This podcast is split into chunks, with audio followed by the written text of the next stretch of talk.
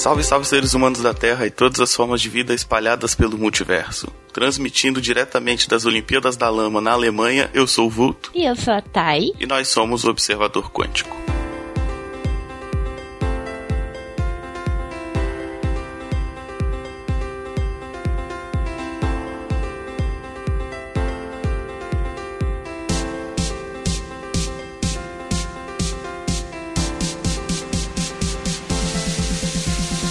Começando mais um episódio do Observador Quântico.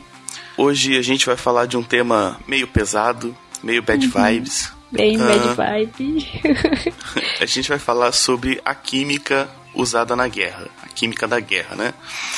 Tá, e por que, que você escolheu esse tema? Porque é um tema é um tema que a gente precisa discutir sobre. São é, muitas coisas é, que foram usadas sem, sem o mínimo de ética na guerra. E os cientistas que se envolveram nesse tipo de, de manifestação, nesse tipo de desenvolvimento, sabe?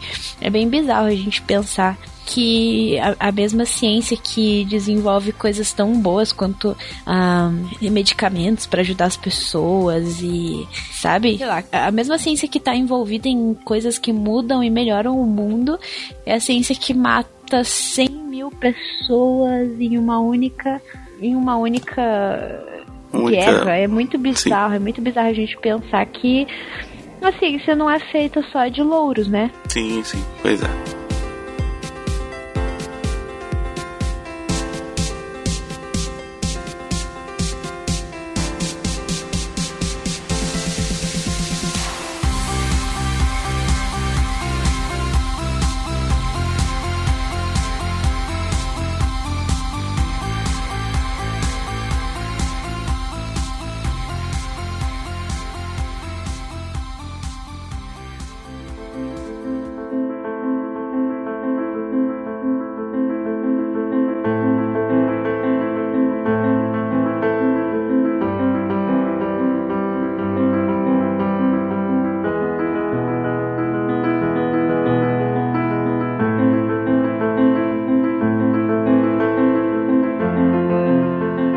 a gente começar a falar da química nesse processo, nesse período da guerra, a gente tem que entender mais ou menos como é que estava a indústria, né, nesse momento histórico aí. Sim. Certo? Uhum. Você quer começar dando uma palhinha pra gente? A indústria química, a gente pode enxergar ela com vários ramos muito importantes para a sociedade, né? Então, ela se desenvolveu lá para os petroquímicos, nos agrotóxicos, é, nos medicamentos, quando é, depois do boom dos polímeros e o mundo se transformou em plástico, enfim, uhum. várias coisas.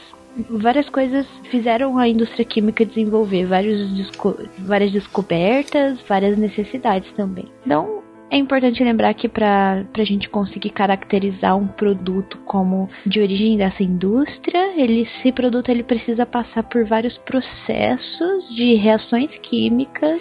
Então, é, um produto ele precisa sair diferente do que ele entrou daquela indústria. Isso é uma indústria química, a indústria de transformação que utiliza de reações químicas, de mudança físico-químicas da matéria para transformar a matéria-prima em produto. Né? Sim, sim.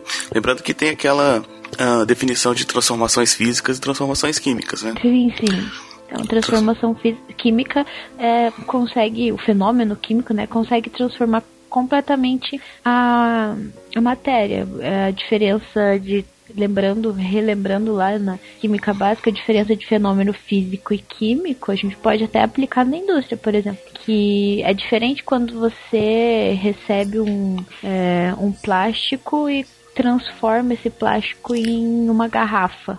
Uhum. Isso é uma transformação física. O plástico continuou sendo plástico. Na indústria química, eles recebem uh, os produtos que, que se originariam no polímero, ali, sei lá, vai que ele. o petróleo mesmo, os reagentes, e daí todas essas coisas são submetidas a processos químicos, a procedimentos, a sequência de procedimentos que transformam uma coisa em uma coisa nova. Sim, sim.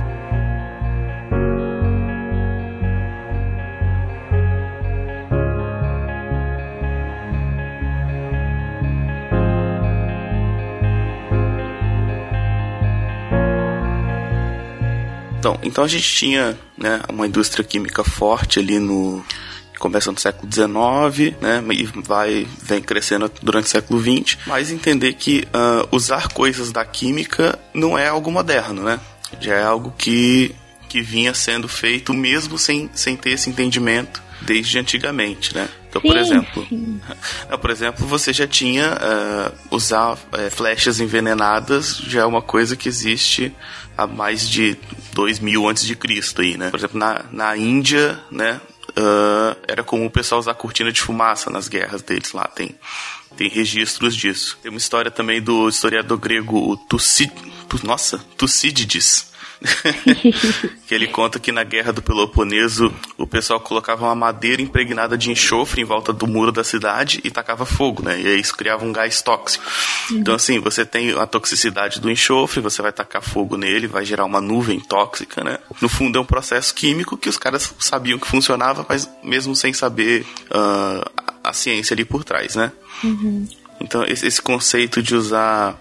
Uh, estratégias envolvendo a química não é tão moderno assim, as pessoas já faziam isso, mas aí na, na Primeira Guerra Mundial, né, na, na, Grande Guerra, você tem esse conceito utilizado já de forma industrial, de forma mais pensada, né? Isso, então é, aquele desenvolvimento industrial que a gente falou no começo, ele inspirou a ideia de que, pô, a gente pode é, transformar uma coisa em, em um produto lá, em uma matéria-prima, um produto mais letal em escala industrial, seja, a gente pode é, fabricar um monte de coisa e sair destruindo todo mundo. Sim, sim.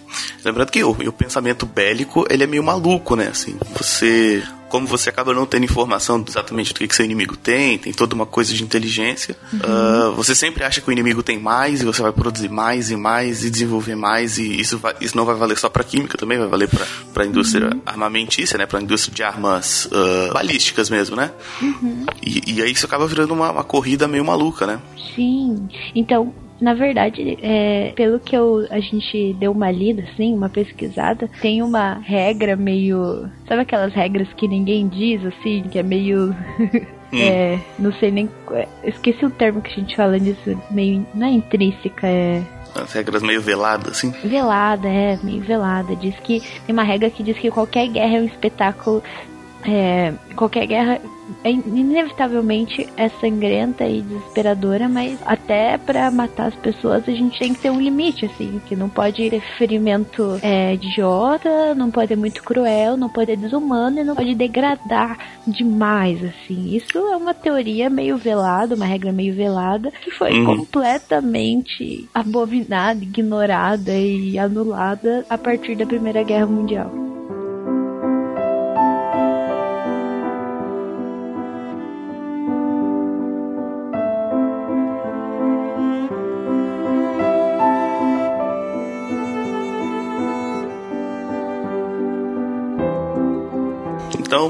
Gente fez um pouco de contextualização histórica, então a gente tem, tem esse processo industrial, e aí quando chega a guerra a gente percebe que, que pode usar essas coisas. Então, é, a gente vai começar a falar de fato da, das armas né, que, que foram citadas, que são basicamente uh, ataques uh, pensando em gás, né? Uhum.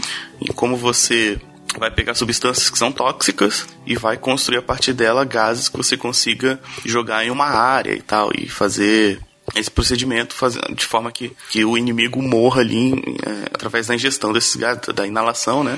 Uhum. Então a gente vai falar de alguns deles. É, lembrando que é, também, voltando lá em Química Básica, se vocês é, puderem relembrar essa parte que quando a gente estuda sobre os estados físicos da matéria, a gente tem aquela, aquela, aquele esqueminha. Ah, o sólido tem um volume e tem uma densidade. É, uhum. né? O, o líquido não tem volume, ele ocupa o volume que ele tá ali. E o gás é o, é, a, é o estado físico da matéria com maior energia. Ele, ele é liberado, ele é expandido, ele é compressível, ou seja, ele pode ser expandido para tudo quanto é lugar. Então, uma arma química sendo um gás você pode imaginar que ele vai ser alastrado muito rapidamente, muito é, devastadoramente mesmo. Assim. Então, é uma, já é uma estratégia pensada. Sim, sim. Você também ocupa mais, mais volume com menos quantidade de matéria, né? É, isso mesmo. Maior volume com menor. Também é mais fácil de entregar, entregar, né? Se tivesse que fazer tipo uma arminha de jogar um líquido, é mais fácil você dar um tiro logo no cara. com as armas é. que você já tem. Verdade. Verdade. Pois é. A gente tem logo no começo ali, em 1915, né? Um cientista alemão, tinha que ser, Fritz claro. Haber, né? Teve uhum. a ideia de usar gás cloro, né? Para fazer os, os, o inimigo, no caso o inimigo dele, né? No caso que eram as tropas ditas aliadas, uhum. de, de, fazer o pessoal sair das trincheiras. Lembrando que a Primeira Guerra é famosa por ser a guerra de trincheiras, né? Uhum. Então você tem aí que tipo, as pessoas ficavam lá muito tempo entrincheiradas e tal, e o campo aberto era tipo meio que um, um espaço mortal. Então para você sair de sua trincheira e fazer um movimento, você tinha que se preparar bastante e tal. E aí através disso ele fazia com que o, o, o inimigo tivesse que sair, né? Então ele começou a usar o gás cloro. E essa ideia dele ele colocou em prática e foi horrível, foi desesperador o que aconteceu foram 5 mil é, soldados franceses mortos de cara, mais 10 mil feridos. Ou seja, o cloro, ele, se vocês podem lembrar também, ele é um, um halogênio, ele é muito reativo, o gás uhum. cloro, e ele pertence ao grupo, é, ele é classificado como um gás sufocante. Ele entra nas vias respiratórias, resseca tudo e por causa disso, como, um, como uma defesa, o organismo ele é, segrega líquido nos pulmões, enche os pulmões de líquido e vai acabar provocando um, um endema. A pessoa vai morrer afogada de dentro para fora por causa desse, desse, desse cloro, desse gás cloro. Então é uma, é uma morte horrível. Meu Deus, é a gente vai falar muito de morte nesse episódio. É uma morte feia, né? Uhum. É, pois é. E aí, bom, se você já tinha investimento em pensar nessas coisas até então, depois que deu certo, uhum. aí que vão se vai se investir bastante, né? Sim. E aí começa a surgir uma indústria química uh, alemã bem forte, né, bem uh, desenvolvida. E uma dessas indústrias é a IG Farben. Sim, é uma indústria. Nossa, ela é muito famosa. A gente vai falar sobre ela várias vezes aqui nesse episódio. Vocês vão terminar esse episódio odiando essa indústria. Com certeza. E essa indústria redescobre o conceito do gás mostarda, uhum. né? Que já tinha sido inventado há muito tempo na Inglaterra. Olha só, não é só alemão que faz merda, tá vendo? é, Bom, esse, o gás mostarda, refazem, ele. Né? É, redescobriram. Falaram, olha só, rapaz, que coisa. Bom, é, o gás mostarda ele ataca o revestimento das vias respiratórias. Né? Uhum. Uh, ele provoca feridas e inchaço, bolhas e queimaduras na pele e cegueira temporária quando inalado em grande quantidade mata. Né? Uhum. Sim. Então, tipo, o... e sei lá, matar ainda é o menos pior. Imagine a, o desespero nas queimaduras na pele, você fica cego e tem bolhas e. Meu Deus. Sim, é... sim. É bizarro. E com ah, e esse gás essa... ele tem cheiro de mostarda, por isso que ele tem esse nome, por isso que ele é o gás Sim, mostarda. Gás mostarda. Em toda essa, uhum. essa essa chacina fez com que os franceses ficassem meio bravos, né? Depois de, de ter tantos é, soldados. Peraí, peraí, peraí, Os caras morreram um monte de gente, eles ficaram meio bravos. Meio bravos, eles ficaram putaços. então, como que eles retrucaram? Eles pegaram cianetos de hidrogênio e ácido prússico. Esses ácidos eles são conhecidos como gases do sangue. Quando a gente, quando, é, quando a pessoa inala esses gases, eles se associam à hemoglobina do sangue. É basicamente parecido com o que acontece com o gás carbono, o CO2. Não, o monóxido de carbono que ele se associa à hemoglobina, meio que toma o lugar do oxigênio, e por causa disso, a hemoglobina é responsável por levar o oxigênio até ao cérebro, em todos os lugares. Então, como essa esses gases tomaram o lugar da hemoglobina, a pessoa acaba morrendo, é, morrendo por intoxicação ou por falta de oxigênio no cérebro e tal. Tá, então pra, pra gente entender como é que. A gente falou dos gases tal, como é que eles funcionavam quando atingia a pessoa, quando a pessoa inalava e tal. Mas para entender como é, que, como é que era usado na, na guerra, no, no, combate, né? A gente tem que entender como é que entregava, né? Como é que uhum. essas armas eram uh, atingiam os seus alvos, né? Inicialmente eles usavam cilindros, né? Eles usavam o vento para usar os gases na, na, direção do inimigo. Então, tipo assim, você uhum. tinha as uhum. trincheiras ali, você tinha a posição de todo mundo meio que sabida ali, né? Você tinha aquela uhum. coisa de você manter o posto. Então, calculando basicamente o, a posição do vento e tal, você conseguia liberar o gás diretamente de um, de um cilindro mesmo, né? Uhum. E, e, contar que o vento ia fazer essa, essa entrega.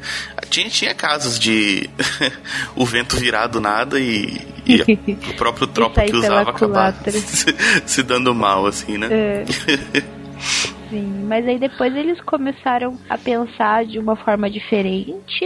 Uh, eles começaram a usar projéteis de artilharia, bombas na aviação, para tentar localizar melhor os ataques e deixar mais oportunos, mais específicos os ataques dessas, é, desses gases, desses produtos químicos. Sim, sim. É, por exemplo, tinham casos que os caras usavam até menos quantidade, né, do gás e tal, e fazia pequenos bombardeios ali. Só que essa coisa de, da, do, do inimigo ter que ficar, bota a máscara, tira a máscara, verifica se o gás está tá no ar, né, faz o teste de. de uh... Caramba, qual é o teste? né, faz, faz, o teste de, de qualidade do ar e tal, ver se descontaminou e tal. Isso às vezes não matava a galera, mas deixava a galera cansada, né? Fazia a galera perder tempo de descanso e tal. E essa coisa de corre pra lá, uhum. corre pra cá. Às vezes o cara jogava bomba que nem tinha o gás, mas os caras achavam que tinha. Né? Uhum. Porque, como a, gente, como a gente comentou, as mortes eram horrorosas, né? Então, assim, tinha o efeito do medo por trás também, né? Uhum, que é uma coisa que você não consegue se proteger, né? É, pense que talvez uma, uma granada, você vê uma granada, você, sei lá, tem pra onde correr ali, tenta se salvar, tenta, mas esse tipo de ataque não. Se veio, ferrou. Então essa estratégia toda era usada para causar esse estresse emocional, é, físico também, mas cara, mais emocional, né? Essa pressão de você ficar é, toda hora ligadão e tipo preocupado, você pode estar tá sendo contaminado sem perceber. E, nossa. Sim, sim. É, a, a, Primeira Guerra como um todo, né? É, essa coisa da trincheira era toda muito tensa também, né? Uhum. Às vezes você tinha um, brother seu que morreu e ele tá ali, você não tem como tirar o cara, porque se você sair da, da trincheira, você morre. Uhum. Sabe? Imagine. Era, era Depois, bad vibríssimo. A gente consegue entender aquelas pessoas que é, voltam para casa com estresse pós-traumático, né? Você não sabe no que, que você pode se confiar, no que, que você pode se apegar. Sim, sim. É complicado. Uhum.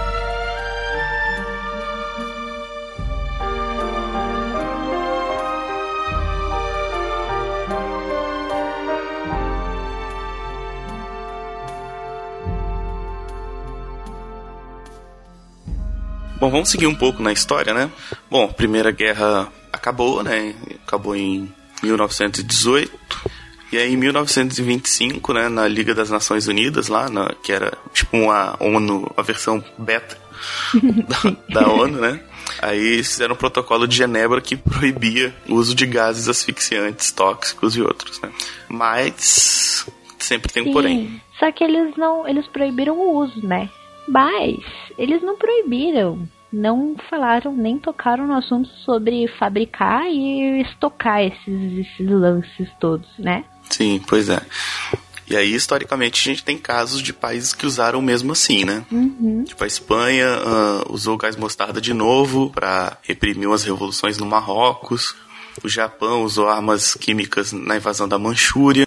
Né? A gente tem também, uh, em 1936, tropas italianas jogando gás mostarda na Etiópia, mas isso tudo no contexto de guerras locais, né? Uhum, mais, mais específicas, assim. Mas mesmo assim, é, depois de, de proibir, as coisas ainda estavam acontecendo. As pessoas ainda estavam usando é, esses, esses tóxicos, esses produtos químicos em guerras né? Independente de ser uma grande guerra ou uma pequena guerra, pessoas mortas são pessoas mortas, né? Ainda continua é, sendo bizarro. Não, é, por exemplo, mas né, no caso, eu quis dizer que nessas pequenas guerras, tipo, provavelmente guerras de, de resistência, né, contra coloniais, a, a, ONU, no caso a Liga das Nações Unidas, na época, devia estar um pouco se lixando também, né? Tipo assim, ah, jogou coisa na Etiópia. Tipo, ah, ah é, pode ser também, né?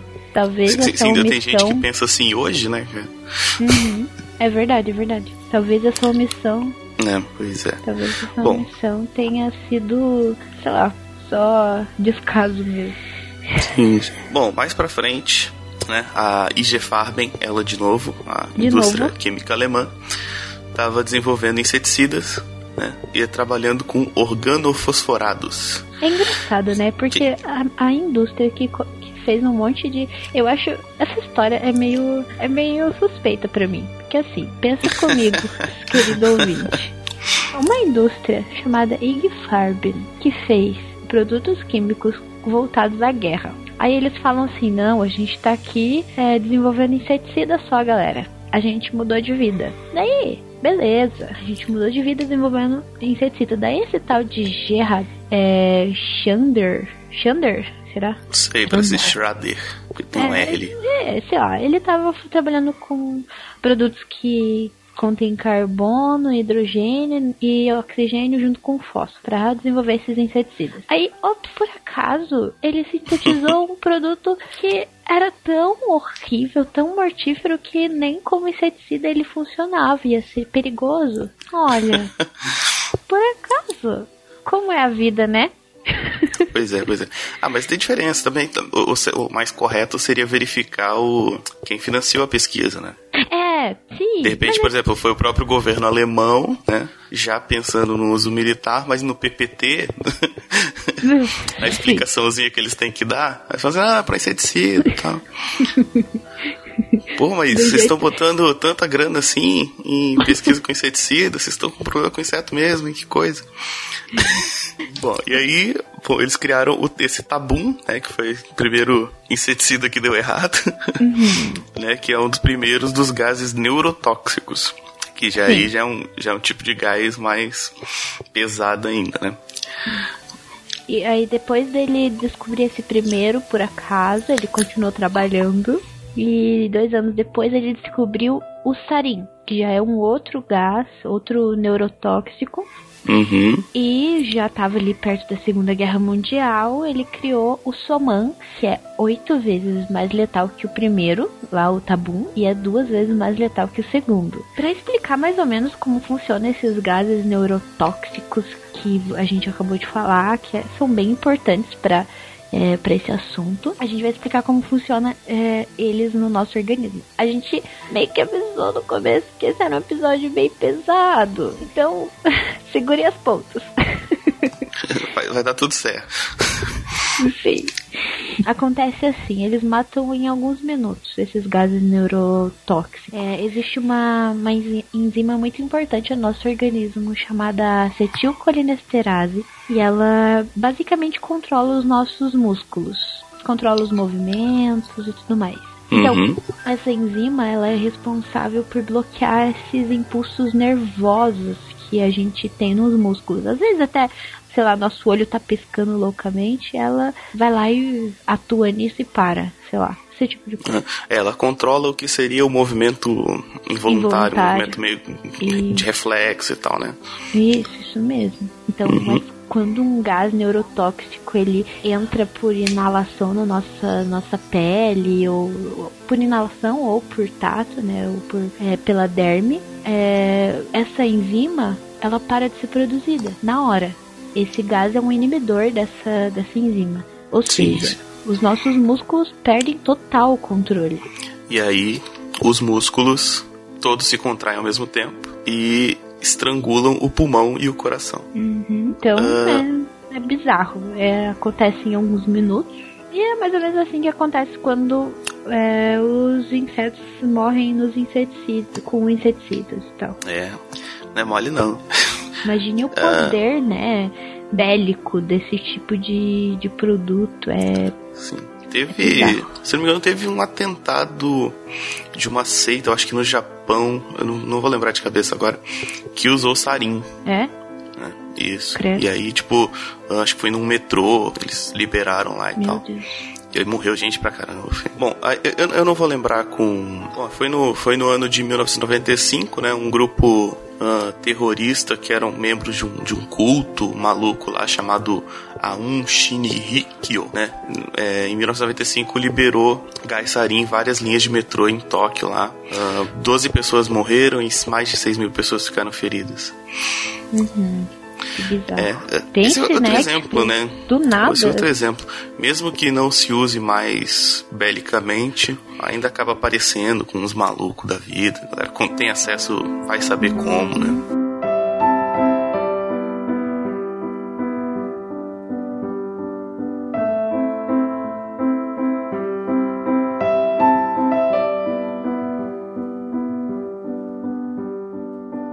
Mais pra frente, a Ig Farben, de novo, né? De foi, novo. Foi, foi a indústria que desenvolveu o Zyklon B, né, que era o gás que os nazistas usavam nas famosas câmaras de gás para uh, ah, exterminar, para matar uh, os judeus nos campos de concentração. Sim, é uma.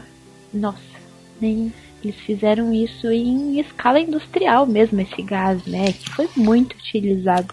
Sim, sim. É. Então vocês conseguem pensar assim da onde surgiu todas essas é, essa ideia de usar é, os produtos químicos como como poder bélico e olha onde chegou, né? É, a ponto de você ter uma eu, eu tava ouvindo, eu não vou lembrar onde era também, um outro podcast sobre Segunda Guerra. E eles falam que eles tinham, tipo, metodologias para controlar isso, né? Controlar como eles usariam as câmaras de gás e tal. Não é você é tinha, tipo. Uh, não vou lembrar.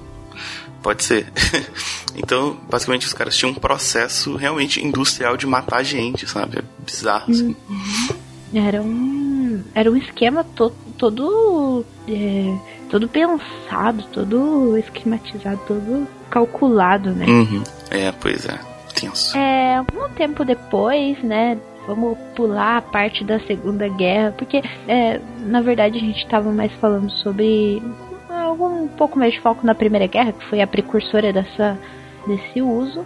Mas é, um pouco tempo depois, na, ainda já na Guerra do Vietnã, os Estados Unidos decidiu jogar além além daquele Nepal, Napalm, que.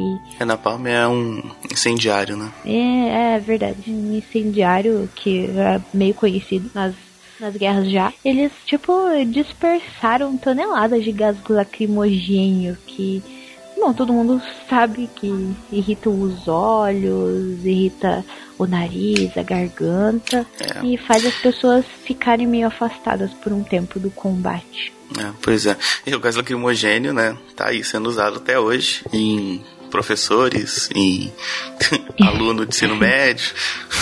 É. Pessoas que estão fazendo protesto, Isso. qualquer tipo de protesto. Bom, aí mais, mais recentemente, né, um comitê científico pressionou o governo americano para proibir a fabricação de armas químicas. A fabricação chegou a ser suspensa já no final dos anos 60, em 1969. Uhum, finalmente, né? Porque é, eles, eles proibiram o uso, mas não proibiram a fabricação. E aí? Isso. Tá? É, e, exemplo, não é muito a, efetivo. É, pois é, mas eles só foram perceber uh, a população, né? Fazer esse pressionamento para para eliminar essa produção quando deu problema em casa, né? Uhum. Teve um teste com gases neurotóxicos em, lá no Utah, na cidade de Dugway, e um vazamento do produto matou 6 mil carneiros nas redondezas. É, quando quando dói em você, você consegue, né? pois é. Sentir que e isso é aí, é realmente relevante. É, e aí eles começaram a cobrar que parassem de produzir porque poderia ter esse risco de vazamento. Se, por exemplo, se os caras, os Estados Unidos produzisse armas químicas na China, por exemplo, acho que eles ficariam de boa. Que, ah, é. deixa, né? Tudo bem. Ah, não, não é, tá no meu quintal, tá tudo certo. Pois é. E é interessante que quem é, pressionou o governo pra para falar sobre esse, essa, essa suspensão de produção foi o cientista, foram os cientistas. E é, é tenso assim você tentar pensar que qualquer cientista pode estar envolvido com esse tipo de coisa, envolvido com produção de, de, de produto químico para fins bélicos, sabe? E a gente é. nunca vai conseguir identificar esses, esses terroristas Mas, acadêmicos. Ah, cara. Tem, tem a galera que só quer fazer, sabe? Tem a galera que é meio bad vibes, assim, sabe? Não, não tem muita ética, sabe? Uhum. Tipo assim, tá entrando financiamento, bora fazer e vamos, vamos pra frente. E a, gente, acaba conhecendo alguns na academia, né, Thay? É. Em 72, a Convenção de Armas Biológicas e Químicas proibiu a produção de estocagem em armas químicas e biológicas no mundo, né? Mas mesmo assim continua tendo desrespeito à lei e tal. E alguns não os desrespeitos à lei também, né? Tipo, quando a gente quando a gente, quando os Estados Unidos invadiu o Iraque atrás de armas químicas que supostamente teriam lá uhum. e não tinha. Então, é muito doido. Mesmo quando você consegue ter um avanço político de proibir, né, até a proibição pode ser usada de, de, de um jeito estranho, né, cara? Uhum. Mas é, é isso, basicamente, é, hoje está proibido, né? A gente sabe que muito provavelmente existem pesquisas clandestinas, uhum. mas oficialmente está tá proibido o desenvolvimento de armas biológicas e químicas, o que já é um avanço pelo menos entender que esse processo é nocivo, né? Sim, depois de tanta gente é, que foi morta massivamente por causa desses produtos, fica óbvio de que a gente precisa ficar distante desse tipo de coisa. Fica óbvio o poder de destruição deles. E a facilidade com que eles destroem também, né? É, um ponto interessante que, assim, no fundo, o, o ser humano ele é muito frágil, né, cara? Sim, é, é verdade. É, a gente tem muita coisa aí no mundo que é tóxico, que a gente não pode interagir, né? E aí, pra quem tá mal intencionado para usar essas coisas, é, é um pulo, né? É verdade. É muito, é muito fácil atingir, né? Ser humano. Você pegar tipo a tabela periódica, sei lá, quase tudo é tóxico. Né? Olha, quase tudo pode se tornar tóxico dependendo com o que se liga. Uhum. Na verdade, tudo é tóxico. Até, sei lá, o ferro que a gente precisa ter no nosso organismo em maior quantidade é tóxico. A, a diferença entre o remédio e a. E o veneno, é, né? A dose. veneno né? é a dose, é. Então, tudo é tóxico. Isso aí. Eu queria só citar, a gente vai colocar no, no link aí para vocês, se vocês tiverem interesse sobre esse assunto. Tem um ensaio que eu encontrei da Camila Gomes Colasso, da USP, uma estudante da USP. Na verdade, não sei se ela é estudante mais, acho que é, é antigo esse esse, esse artigo, esse ensaio que a gente encontrou, que fala sobre os riscos da utilização de armas químicas. É um ensaio muito detalhado, tem casos específicos, tem as características técnicas de cada, de cada arma química, tem, nossa, é muito detalhado, é muito interessante. Então, eu indico para vocês, se vocês se interessaram por esse assunto e quiserem saber mais, dar uma lida mais, que conhecimento a gente, né, só absorve e é bem feliz. Então, sim, cliquem aí no link, vocês vão encontrar muita informação interessante lá. Certo, certo, certo.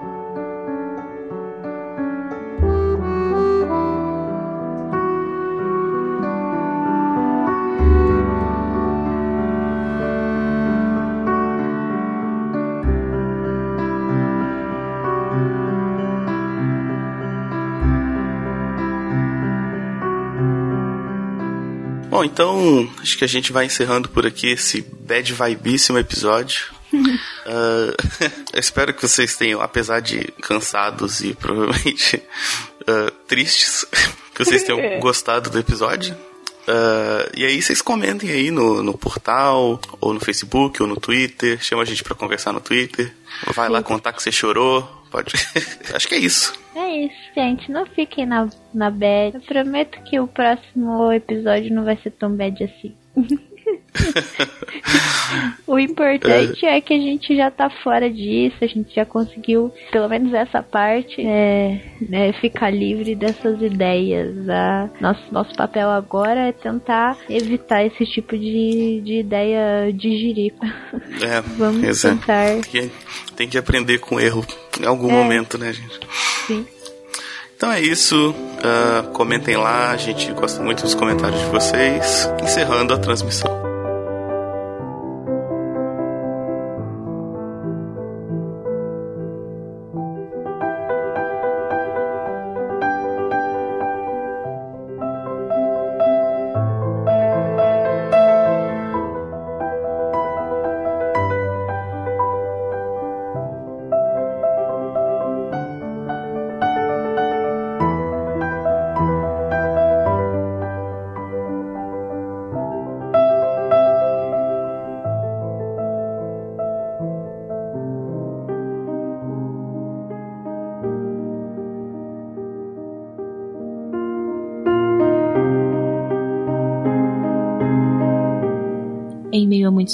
Poetas.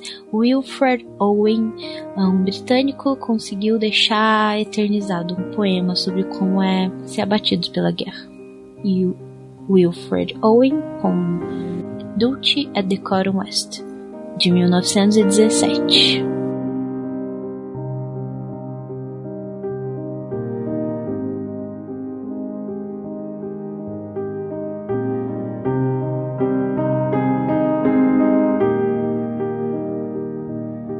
Totalmente encurvados, como se fossem velhos mendigos em fila, joelhos dobrados, tossindo como bruxas, andávamos sobre a maldita lama, até o momento em que os insistentes sinalizadores nos fizeram voltar.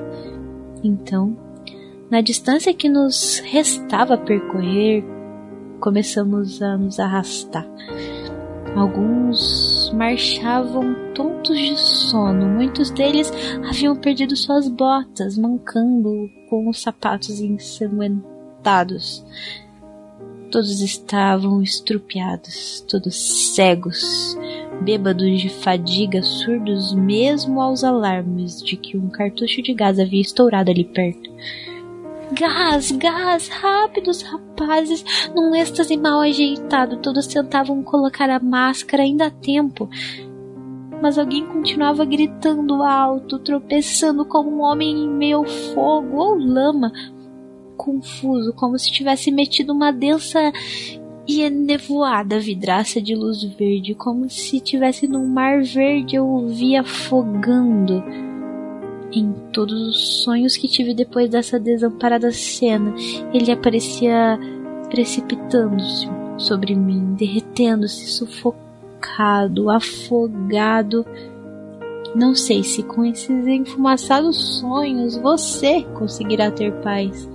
Atrás do vagão em que jogamos, atentei para o branco dos olhos dele convulsionando-se no seu rosto a sua cara de enforcado, como se fosse um diabo vomitado pelo pecado.